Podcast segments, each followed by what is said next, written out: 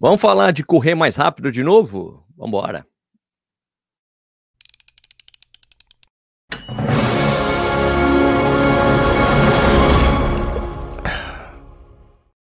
Bom dia de novo, seja bem-vindo, bem-vinda ao Corrida no Ar. Meu nome é Sérgio Rocha, hoje é quinta-feira, dia 5 de janeiro de 2023. Eu falei 2022 ontem. Essa é edição 99, vamos chegar a 100 do programa Café e Corrida, uma live que rola de segunda a sexta às 11 horas da manhã, no horário de verão do, do Café e Corrida. Eu, algumas pessoas perguntaram para mim, mas Sérgio, onde você está? Como assim, horário de verão? É uma brincadeira. Aqui, como meu filho não está indo para a escola, não tem mais sentido acordar às 5 da manhã para fazer a live às 6. Então, estou fazendo às 11 da manhã, um horário bem legal para todo mundo, que muita gente consegue acompanhar ao vivo, tá? Então, isso aqui é uma live que depois que fica disponível depois para você escutar pelo YouTube, você também pode escutar por podcast nos principais agregadores, especialmente Spotify, que você pode ver o vídeo também. Eu também deixo uma enquete, uma pergunta para você responder lá no Spotify, você só, só dá para responder no aplicativo celular, tá bom? Então, queria agradecer a quem está ao vivo aqui comigo e quem também é, vai é, pode estar tá escutando isso depois da publicação. Muito obrigado pela sua audiência. Isso aqui é mais um episódio da série de conversas que eu tenho feito com treinadores do Brasil inteiro para saber como é que eles fazem para que seus alunos que querem correr mais rápido, o que, que eles fazem, né? Qual que é o lance, né? Para deixar os atletas mais rápidos, né? Não existe uma resposta certa, mas hoje a gente vai conhecer a do Rodrigo Lobo, da Lobo Assessoria Esportiva de São Paulo. Vamos escutar esse papo com Rodrigo Lobo, meu brother, vamos nessa. Bom dia, Lobo, tudo bem, cara? Tudo certo, certo, Sérgio. E você, tudo certo por aí? Tudo tranquilo, tudo tranquilo. Ô, Lobo, é o seguinte, esse, esse quadro que eu faço aqui é para meio para contar para as pessoas assim, olha, como é que como é que eu faço para correr mais rápido? Eu quase falei comer mais rápido. Isso é fácil, comer mais rápido. Mas correr, correr mais rápido. Né? Tenho conversado com atletas, do, é, atletas não, treinadores do Brasil inteiro sobre isso.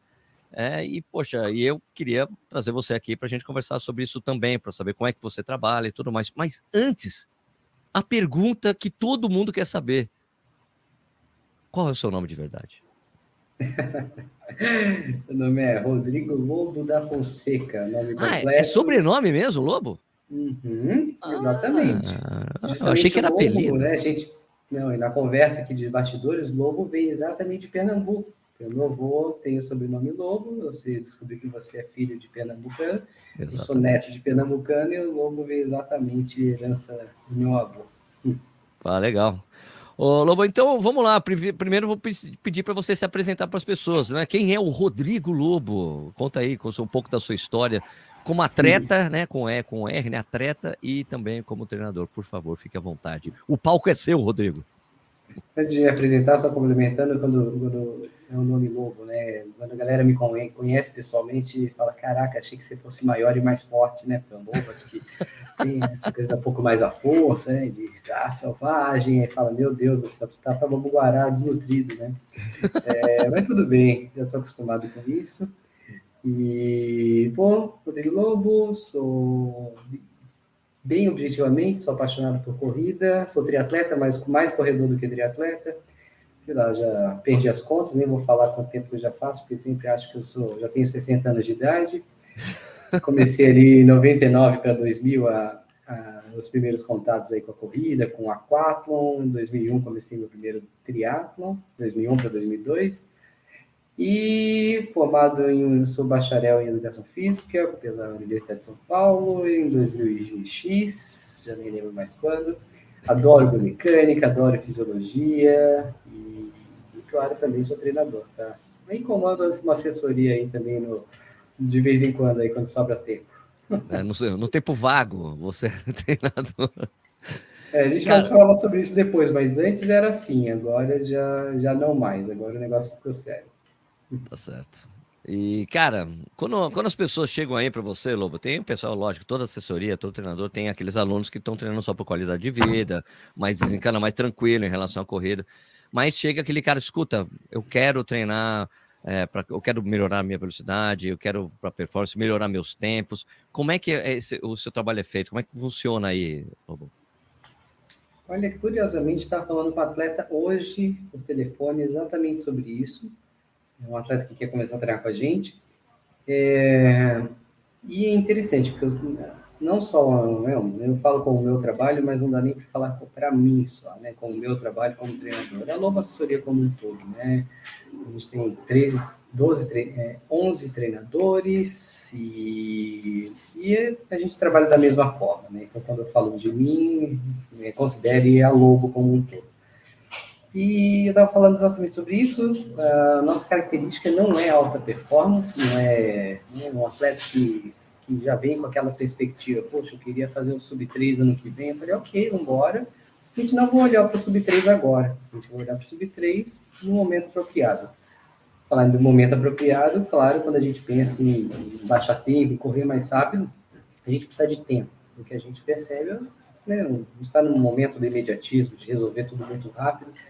Então, quem quer correr rápido na prova da semana seguinte, nem vem com a gente, primeiro de tudo.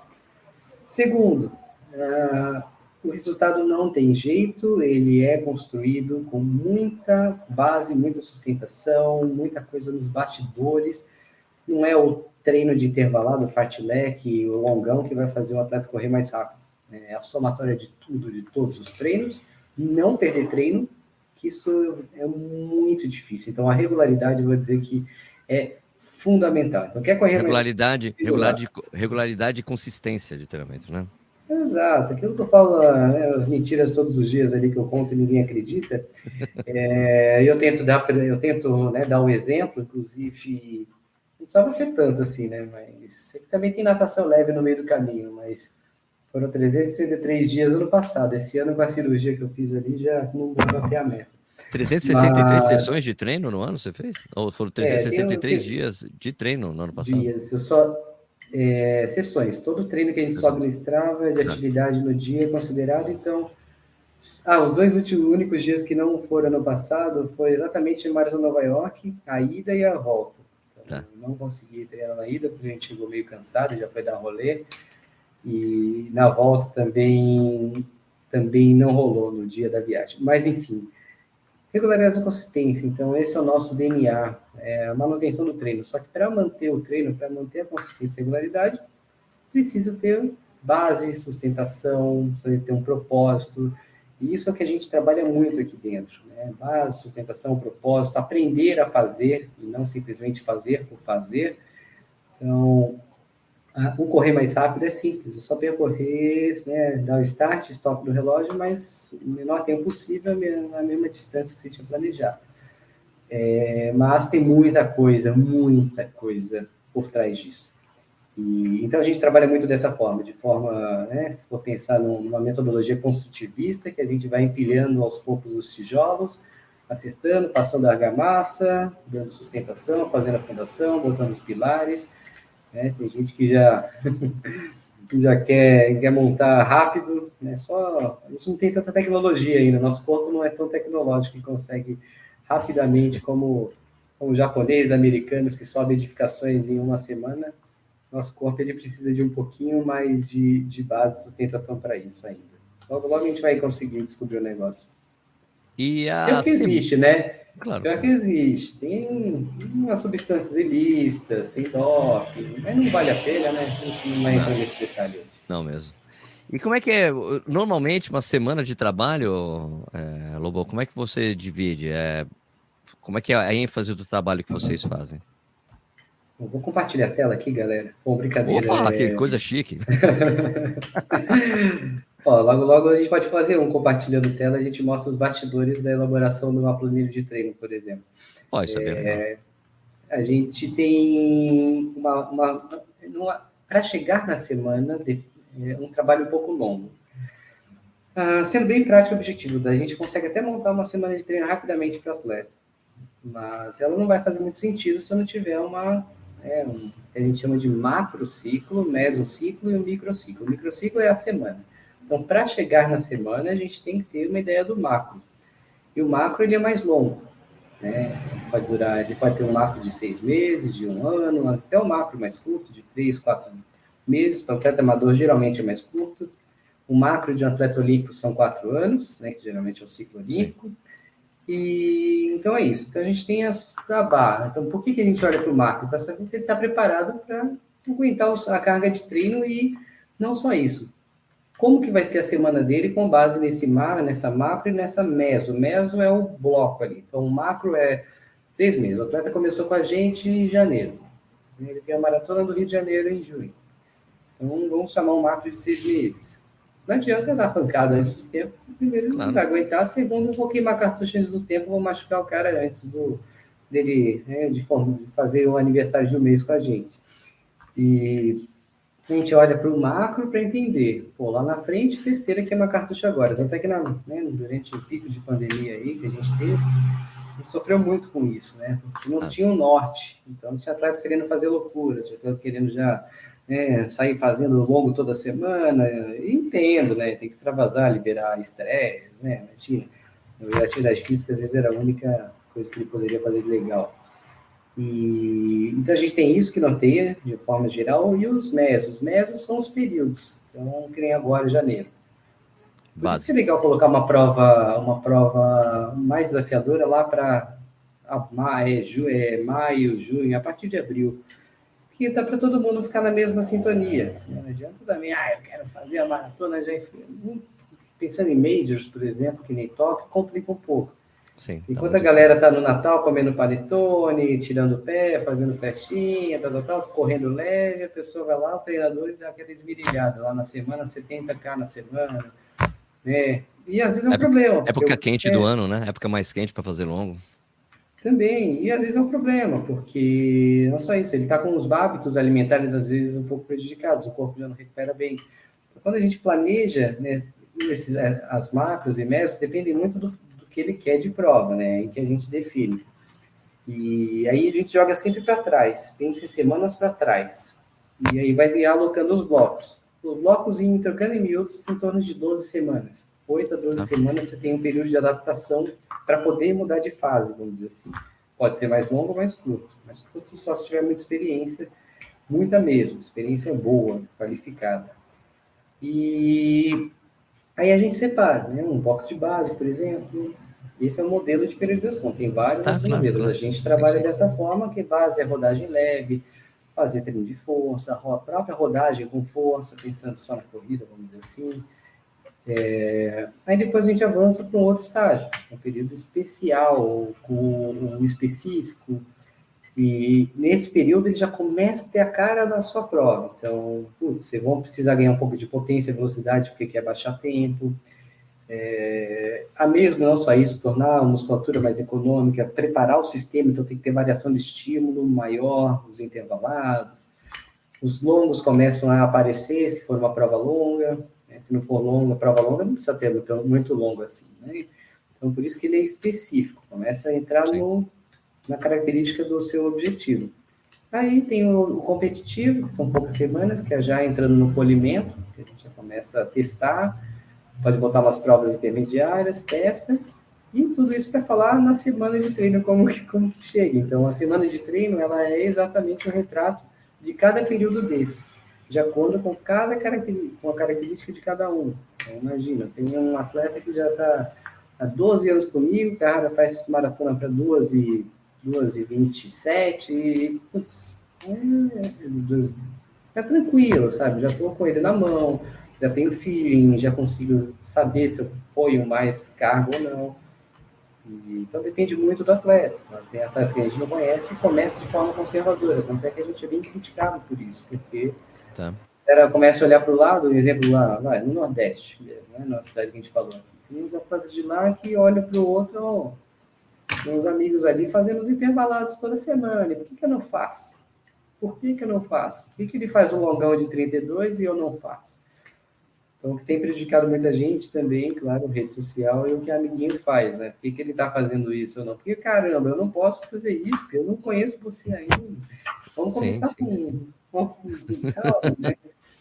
E, então, tem jeito. A gente, por mais que tenha a base, a, o olhar para cada um, para pode até ser parecido, mas aqueles 10, 20% que a gente põe para cima ou para baixo, ele, é, eles, é esse percentual que vai fazer com que o atleta, cliente, ele né, consiga evoluir de forma sólida, sem lesão e, e minimamente com saúde. Né?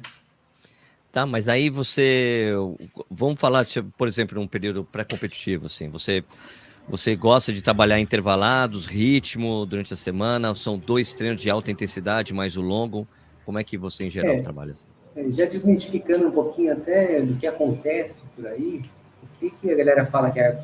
Tem muita gente que usa o termo quarto da maldade, quarta né, total, e porque justamente a quarta-feira ou meio da semana, de terça a quinta, é onde a gente consegue botar um pouco mais de intensidade, porque já passou o corpo descansando mais longo, talvez, no fim de semana, e é onde a gente consegue trabalhar mais alta intensidade. Então, geralmente, a segunda-feira aquece o motor, quarta-feira trabalha com intensidade de acordo com a prova, a característica de cada um. Ah. Tem gente que nunca vai fazer intervalo na vida, porque não tem força, vive lesionado, é, não treina com regularidade. Não faz sentido fazer 10 de 400 e você zerou as duas semanas seguintes. Né? Sim, sim, não faz sentido algum. Dúvida. Só que o cara, só que a pessoa, o atleta quer. Quer o que o outro está fazendo. Então, tem que tomar muito cuidado. Então, é, costuma ser assim. A sexta-feira é um pré-longo, mas, como eu falei, é muito particular. Tem atleta que prefere puxar para sexta o treino mais longo então, a gente geralmente põe o sábado ou domingo como um complementar. Tudo vai depender do volume que ele consegue treinar e da prova principal. Porque aí a gente arquiteta isso na semana. Né? Ah, e, claro, alguns vão para uma maratona com 70, 80, outros podem para uma maratona com, com, 30, com 50, 60.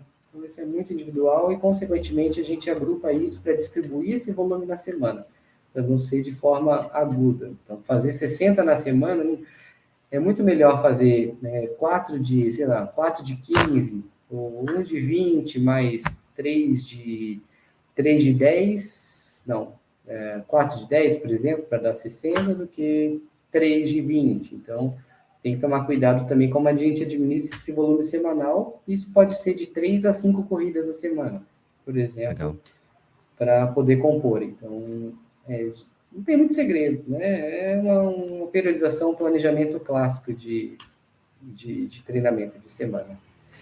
É, essa coisa que você falou do, do atleta que não está treinando direito e quer fazer um intervalado de qualquer maneira, eu me lembro muito do Vanderlei de Oliveira, com quem eu treinei por muito tempo, quase seis anos treinando com o Vanderlei. E era uma coisa que ele falava muito assim: não adianta você fazer intervalado se você não está rodando. Sem rodagem, uhum. sem a base aeróbica, você não vai. O, o, o intervalo não, você até vai, mas não vai sair direito, né? Vai sair, né? não vai sair bem. Agora, uma coisa que eu queria perguntar é, para você, que eu, já, já, pegando o gancho de falar do Vanderlei, do meu treinador, tem um, tem um treino que ele me passava que era que eu gostava muito de fazer, que era séries de tiro de 400 metros com intervalo entre os tiros e intervalo entre as séries.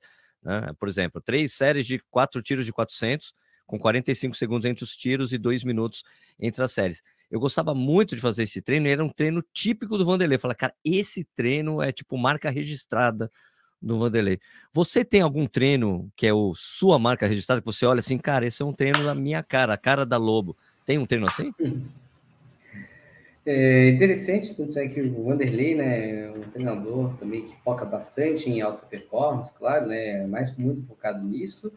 É, não, não pensando em alta performance necessariamente né, o melhor tempo, mas alguém que busca baixar o tempo, né, não fazer tempos absurdos. E esse é um intervalado em blocos que a gente chama. Né? São poucas pessoas que toleram um treino como esse, por exemplo, justamente porque a carga total de treino é muito alta naquela sessão. E justamente separar em blocos, ele facilita com que eu consiga ter essa carga aumentada na sessão. Né? Posso fazer 20 de 400 direto, é muito diferente de fazer, sei lá, dois blocos de 10. Então, Sim. 20 de 400 é quase impossível. Agora, dois blocos de 10 é quase é, é, se torna mais possível. E isso faz com que uma sessão seja extremamente pesada, vamos dizer assim. É, a gente gosta muito, muito, muito dos treinos, uh, muito trabalhando em percepção de esforço. A gente gosta bastante de treinos progressivos. Então, ou progressivo ou piramidal, que sobe e desce, para justamente desenvolver percepção de esforço. Inclusive, a gente, ao longo do ano, tem alguns treinos chaves que a gente faz, até sem uso de relógio, para evidenciar percepção de esforço. Então, Mas peraí, como é que vai subir para o Strava depois? Como é que sobe para o Strava? Você vai ser um relógio? Não, pode usar. Só que deixa ele para baixo, virado aqui ou no bolso. Só não vai contar a cadência, né? Se for pro bolso, mas, mas dá para subir sim. E depois dá para subir no manual também, tá? Claro. É, mas, o, mas a gente gosta muito dos treinos de desenvolvimento de percepção de esforço. É, é fundamental, a percepção de esforço ela é a, a, a variável rainha, vamos dizer assim. Ela que manda em tudo. Depois a gente pensa no resto. Ela que manda. Então não adianta nada né, ter zonas aferidas se você não se conhece, não sabe se está apertando ou não apertando. Então, esse é o principal. A gente usa muito os fartleks, não tem jeito, mas esse não é tanto a nossa marca registrada. Mas a gente gosta muito dos fartleks uh, com distâncias variações de intensidade, seja por tempo ou mesmo pela distância. Fartleks são treinos muito democráticos, né, que todo mundo consegue fazer na maioria, a maioria consegue fazer na grande parte dos períodos. São treinos bem dinâmicos, passam rápido e consigo modular a intensidade antes da pancada em todo o fartlek. Consigo botar travas e essas travas tornam os treinos dinâmicos também. Eu amo fazer fartlek, cara. Quando eu fiquei um tempão sem fazer, e daí quando eu tava treinando com o cara do Sul, ele me pedia para fazer uns treinos de ritmo e eu tava sem cabeça para fazer. Sabe, ó, 10 quilômetros, puta, 4,30 ou a 4,25. Eu falo, cara, eu não tô conseguindo fazer esses treinos, eu tô quebrando nos treinos. Eu não consigo, não fico, não tô legal. Ele, ah, sem problema, vamos fazer fartlek então. Daí ele passava a distância em fartlek, cara, e era uma delícia, porque eu faço aqui em Jundiaí, que nos terrenos que eu faço, que é terra com sobe e desce. Daí é uma delícia e é divertido mesmo no sentido da palavra, né? Que é brincar de correr, né? O sentido né, da palavra em, em sueco, né? E... É, é até legal para quem está assistindo, não sei se algum treinador já falou sobre isso, mas trocando em miúdos, o fartlek ele está dentro do grupo dos treinos contínuos. Então você não tem pausa como intervalado. Então tem os treinos intermitentes e contínuos. Fartlek, mesmo tendo variação de intensidade, está dentro do, do, do, do grupo dos treinos contínuos e eu posso fazer qualquer tipo de variação dentro dessa, dessa continuidade. Essa é a característica principal. Posso botar, colocar subida no meio, posso colocar intervalo. Não necessariamente ele é aleatório, né? Como antes a gente falava. Ele sai fazendo o que quiser, ele pode ser considerado. Um treino saia fazendo o que você bem entender. É, o raiz, o raiz é o raiz é o faz o que você quiser. Corre até aquela árvore, corre até o poste, né? Mas você pode controlar Exato. as variáveis, é né? verdade. É, e a gente controla, claro, a grande maioria a gente coloca, botando uma trave em Z3, Z4, isso pode ser um fartlek Z1, Z2, um fartlek dentro do Z2 mesmo, só dentro da mesma zona, pode ser um fartlek colocando um bloco de subida no meio, e assim vai. Esse é o fartlek. Legal. Não é diferente do forte leve, tem, é, tem gente que acha que o fartlek vem no forte leve. Não deixa de ser, mas não, não é, é, forte leve, tá? Não é exatamente é, isso. Né? muita né? gente, é, muita gente até que né, comanda treino botando forte leve. Não é forte leve. Pode até ser, eu não posso, né, nunca não existe a verdade absoluta. Mas hoje em dia a gente não usa muito esse termo forte leve, inclusive é perigoso, né? Não precisa ser forte, pode ser um moderado leve, um moderado moderado, um forte forte. Exatamente. Aliás, tem uma, uma, uma métrica nova né, no, nos relógios da Coros que eu achei muito bacana, que é pace por esforço. Ele faz, você mostra a, quantidade de esforço que você está fazendo para ficar exatamente aquela, para você saber que quando você está subindo, você está fazendo o mesmo esforço que você estava fazendo na, na reta. Né? Eu achei um, muito interessante essa métrica, que já é uma, é uma mistura do pace com potência, né? É uma variável que vem dessas duas coisas. Achei muito interessante, cara. É, exatamente. Tanto é que potência é uma variável na corrida, que já alguns relógios já até marcam, já mostram. Tem outros dispositivos de tênis, por exemplo, como o Stride, mas a gente não usa tanto ainda, porque é muito difícil você modular a potência em tempo real, sabe?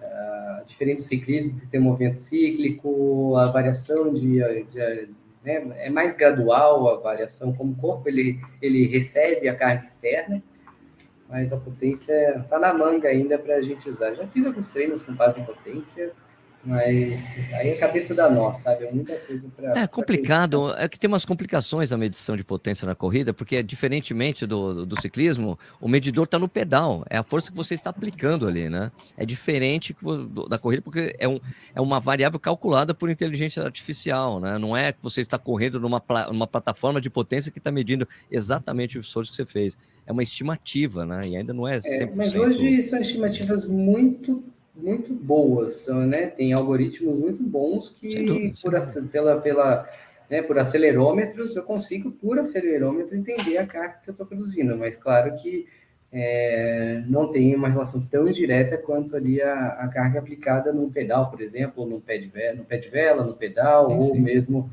em, em, outras, em outras estruturas da bike, mas é, é que realmente putz, a característica da corrida em si, né, a noção da gravidade, putz, da, da, influência realmente né, do vento e da de pequena, pequena variação de inclinação já muda bastante. Mas é legal, é legal ter um parâmetro para dar uma olhada depois como feedback. Deixa guardado. Se você tiver um relógio, um medidor, vai, vai subindo os treinos, vai subindo dados. Lá na frente a gente vai conseguir cruzar. O problema é que às vezes, quando é um acelerômetro e ele está, em geral, no pulso, no caso, né? Quando tem no, no pulso, tem o stride e tal, tem agora um novo medidor na, da, da que você coloca no pé. Mas é que se você está no, tá no pulso, você pega a água na mesma mão do pulso, você deixa, ele deixa de medir. Ele não vai medir mais precisamente. Tem essas variáveis que não acontecem na bike, por exemplo. Mas é uma pequena é, variação. característica técnica também, né? Tem gente corre ah, como eu, jogando abraço para o lado, pro outro. Né? isso aí. Bom, Lobo, eu queria meu, agradecer super o seu tempo para você é, passar o seu conhecimento para a gente, dividir um pouco conosco aqui. Muito obrigado. Não, não era uma hora e meia de, de podcast? Não, não, é curtinho mesmo. Isso aqui o café e corrida ah, é curto. brincando. Não, é. não, não. Vamos lá, vamos falar mais. Tô brincando. Vamos montar depois. Então, eu queria super agradecer, cara, porque é super legal a gente pegar esse conhecimento de vários treinadores, as pessoas conhecerem mais, ter um conhecimento maior sobre treinamento, né? É uma coisa importante, que é uma coisa que as pessoas precisam saber mais, para não ficar só bebendo dessas fontes que você mesmo falou. Um cara, o treino de um, treino de outro. Ah, eu quero fazer aquilo, eu quero fazer. Meu, escuta, sempre tem uma existe uma história por trás de qualquer treinamento, o treinador, uma metodologia de treinamento, e que é legal a gente ouvir esse programa exatamente para ter esse conhecimento. Isso é muito importante, porque ainda a gente tem um resquício de que, é, de que o treinador ele tem que atender todo mundo. Tanto é que quando eu comecei, imagina, né, ainda comecei já a MPR, por exemplo, Marcão, eu tinha 10, 15 anos de, de carreira, né? Hoje já está com uns 40 anos de carreira lá, mas é, era diferente, né? A gente tinha que botar todo mundo para dentro e tinha pouca gente correndo, tinha pouca concorrência. E hoje é legal, os senadores conseguem se posicionar e eles deveriam se posicionar, porque não dá para você vender tudo ao mesmo tempo. Olha que até daria que nem a gente tem cinco, cinco, cinco seis treinadores de corrida, por exemplo, seis treinadores de corrida né? Poderia cada um vai para uma linha, mas se não tiver alinhado no mesmo DNA todos, não tem ah, identidade, sim. não tem união, o time ele não está, né? os atletas não estão na mesma identidade, na mesma linha, na mesma filosofia. Então, é muito importante esse posicionamento e você, atleta que está assistindo aí, é importante conversar com o seu treinador ou sua assessoria para entender realmente a linha de trabalho se ela está alinhada com o que você quer. E não é porque ele faz errado, é porque às vezes ele, ele vende, o treinador vende, falando que beleza, põe para dentro que eu vou te atender, e às vezes não é bem assim. A essência do que acontece ali nos bastidores, né, do, da, da assessoria do treinador, acaba sendo, acaba sendo um pouco diferente. Então, muito importante isso, tanto dos treinadores posicionarem, quanto dos atletas saberem o que vai, o que vai comprar, né, o que vai ser comprado ali na outra ponta. Isso aí, galera. Eu vou deixar os contatos da assessoria do Lobo na descrição do vídeo e também do podcast, falou? Então, Lobo, super obrigado de novo pelo seu tempo, cara. Isso aí, Sérgio, imagina. Eu que agradeço. Obrigado pela oportunidade. Bora pra cima, galera. Isso aí, né? Uma aula, uma aula do Rodrigo Lobo, um barato conversar com ele, um cara que passa uma tranquilidade. Eu não consigo ver o Lobo dando bronca em alguém. Vocês conseguem imaginar o Lobo dando bronca? eu não consigo. O cara calmo, né? Mas às vezes isso engana, né? Vai ver toma bronca lá, não sei, não sei. Quem treina com ele me diz aí. bueno, é... vamos agora falar dos comentários do último episódio, do episódio de ontem, que foi com a Gisele Campoli, minha treinadora, sobre período de base. Vou pegar aqui a tela. Aqui, ó. A pergunta que eu tinha deixado lá no Spotify, essas perguntas você responde no aplicativo do celular. Aliás, se você usa o, o, o, o se você ouve ou assiste uh, o Café e Corrida pelo Spotify, você pode avaliar a gente lá, se você escuta. Se você não escuta, só quer ir lá para tentar ajudar a gente, isso não funciona. Porque ele pede, ó, oh, você tem que escutar um episódio completo para poder avaliar, é assim que funciona. Então, se você escuta ou assiste, você pode avaliar, dar uma estrelinha para gente lá na página principal, e você pode é, responder as enquetes e as nossas perguntas que a gente deixa lá para vocês, tá bom? Então, eu perguntei aqui se você já fez período de base, 62% das pessoas disseram que sim eu deixei uma, uma caixinha de pergunta, né? Você gosta de fazer período de ou focar em outras e focar em outras coisas importantes da corrida, como tiros em rampa? Duplo Ferreira falou: vou para o terceiro ano com meu treinador. Ele gosta bastante do período de base, eu acho muito importante. Uh, Smaletic falou: moro na Pompeia, em São Paulo, então meus treinos sempre incluem subidas fortes. Evitava os inter intercalados nesses trechos, mas vou tentar. Alfredo, Alfredo Madeiro, sim, sempre faço início do ano. A Rafael BR falou: na realidade, não gosto do período de base, não. Sempre acabo ganhando algumas gordurinhas a mais. Cintia Kotomi Tanaka fala: ah, gostar mesmo, não sei, mas com certeza os treinos de tiro melhoram a minha resistência. Nunca treinei subidas, mas estou entendendo a importância do treino de base. Ótima live. Valeu, Cintia. Agora vou aqui passar para é, pegar agora os comentários do YouTube, é, do mesmo vídeo do período de base no YouTube, os comentários que o pessoal deixou por lá. Vamos lá. Aqui, começando de baixo para cima, Maria dos Santos falou que a Gisele é super simpática. A própria Gisele falando que adorou participar do vídeo. André Alves falou: muito boa essa conversa. Ficou muito claro agora o que é treino de base. Aprendendo sempre com café e corrida. Muito obrigado. Uh, Rodrigo Bolacha, boas as dicas. Eu também não gosto de provas nessa época de calor. Ainda bem que as maratonas geralmente são em épocas mais frias. Então deixamos a base para agora e, e a periodização sempre começa depois do carnaval. Elton Souza, show, show. Então estou no caminho certo. E meses de treino de base para fazer a primeira meia maratona do ano. Depois de um 2022 muito triste com perdas, vamos que vamos. É, Roberto 33432 falou: impossível treinar velocidade sem ter resistência para velocidade. Discordo, discordo respeitosamente. Outro ponto no período de base: não tem musculação? Pode ser aplicado sim, mas eu acho que ela não falou que não é para treinar velocidade. Né? É, ela falou que coloca treino de rampa, mas ela, a Gisele deixou claro que tem treino de velocidade também, mas está trabalhando mais força para depois ir para outra parte, né? Uh, falou: acredito que dê sim. No primeiro tiro são cursos de 34 minutos, no segundo são mais longos. Aí o treino de ritmo é o limite. Uh, quem mais de comentários aqui? Akira Fukamashi falando: esse episódio foi muito bom, a base é tudo, concretos. Ele também falou que o Ministério da Saúde adverte, assista com moderação, pois o café e corrida vicia. Poxa, obrigado.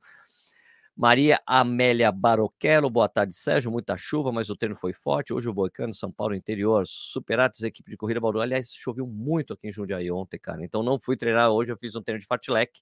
Por falar em fartlek, fiz fartlek hoje, de um e meio por um e meio, num percurso super duro aqui em Jundiaí. Eu não pude fazer no meu percurso de terra batida, porque choveu pra caramba, tá tudo enlameado, então nem, nem tentei hoje, né? Fat Triato falou, na base acabo fazendo treino de 10 km. Toda sexta-feira tem tiro e rampa, na segunda e quarta mudo tipo de treino forte, no domingo o tipo de longo, o tiro treino de longo. Mas no geral faço a mesma coisa que no resto do ano, só não faço a progressão de volume do longo. Ângela Graciano Belatti falou: Sérgio, hoje é dia 4 de janeiro de 2023. Só eu percebi que você falou 2022, não, é ato falho total meu. Bom, esses foram alguns dos comentários que estavam aqui no vídeo. Deixa eu falar com quem está ao vivo aqui comigo, Wagner Silva. Meu amigo, vem para cá, Sérgio, nos correr no Jalapão Tocantins, abraço do, do Drama. Eu já corri no Jalapão no evento da Olímpicos. É, eu me, Omar, legal essa ênfase na consistência e prudência. Cara, consistência é tudo na corrida, minha gente. Tudo na corrida. Sem consistência fica difícil você conseguir resultados. Essa foi a maior lição que eu tirei de ter em 2021 ter começado a tentar, fui tentar correr todos os dias, corri 278 dias, acho, acho que foi isso. E foi isso que eu aprendi, a consistência traz muito resultado, né? Então foi muito bacana. Maria dos Santos.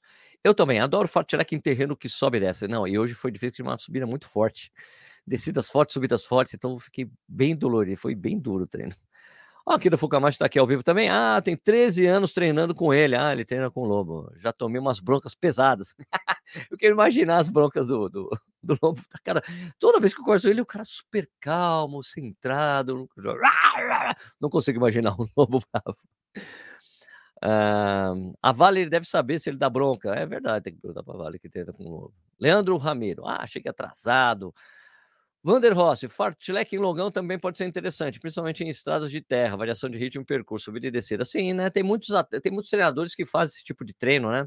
Com variações de ritmo no longo, né? Blocos de 4, 5 km variando o ritmo, acho bem bacana.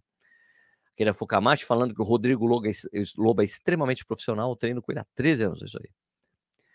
Rafael Vieira, Rodrigo Lobo nota 10. Sérgio, obrigado pelo conteúdo gratuito. É, o YouTube é gratuito, velho, né? Jorge Paulo Oliveira, bom dia. Correr e musculação no mesmo dia e na sequência por imposição da rotina de outras atividades, qual a sua sugestão? Treino com membros inferiores, core, melhor sem, em separado? Olha, uh, João Paulo, não é assunto, não foi assunto dessa live com o Lobo, mas eu gosto da, da abordagem do Pedro Bianchetti, que é o que é especializado em treinamento para corredores. Ele, ele ele prega que a gente tem que fazer o treino de membros inferiores, inferiores no mesmo dia que você fizer o treino de intensidade. Você fez o treino de intensidade cedo, é, você fazer logo depois, faz no mesmo dia, no outro período, fazer eh, força nos membros inferiores no mesmo dia do tiro, porque é o dia para você fazer força mesmo com o pé, com, com, com, as pernas. Porque se você vai fazer treino de perna no dia do treino leve, você acaba fazendo mais força do que você deveria, tem que ser um treino leve. Faz bastante sentido o que ele falou. Então eu gosto dessa abordagem tá bom? Bom dia para todo mundo que está aqui. Quem mais aqui? Zolo Bolognese, ótima live, parabéns, valeu. William Dias, Sérgio, o Lobo comentou algo muito legal que poderia ser uma das pautas no futuro, a discussão dos benefícios e malefícios das redes sociais para os corredores. Esse é um assunto muito bom mesmo. A gente vira e mexe, eu estou discutindo isso com, com treinadores, né? Porque as pessoas querem fazer muito o que os outros estão fazendo, muita gente quer cortar muita. fazer, fazer, fazer muito shortcut, muito atalho, né? Porque vê o pessoal correndo maratona, vê aquelas pessoas com, oh, parabéns, guerreiro, ele quer também essa quantidade de likes, essa, esses elogios e acaba queimando etapas, né? Esse é um assunto que vira e mexe a gente está abordando por aqui, talvez um dia falar só sobre isso, com alguns exemplos, pode ser interessante. É, que legal essa ênfase na consistência prudente, já falei sobre isso. Eu acho que é isso aí, né? É, o lobo é um leopardo. Bom, minha gente, isso aí. Eu queria agradecer muito a audiência de vocês, queria desejar um ótimo dia. Se você já treinou ou não, legal, parabéns aí pelo seu treino. Bom, bom trabalho para você se você tiver trabalho. Boas férias se você tiver de férias, boa folga se você tiver de folga, bons estudos se você estiver estudando. E eu queria desejar, queria pedir para vocês, se vocês gostaram do vídeo, por favor, deixe um joia.